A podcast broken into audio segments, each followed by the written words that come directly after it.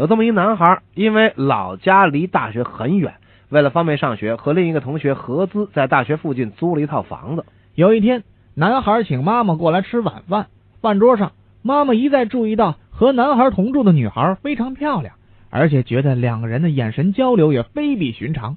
她怀疑两个人的关系是否真的仅限于室友呢？男孩也发现了妈妈的这样的想法，主动进行说明。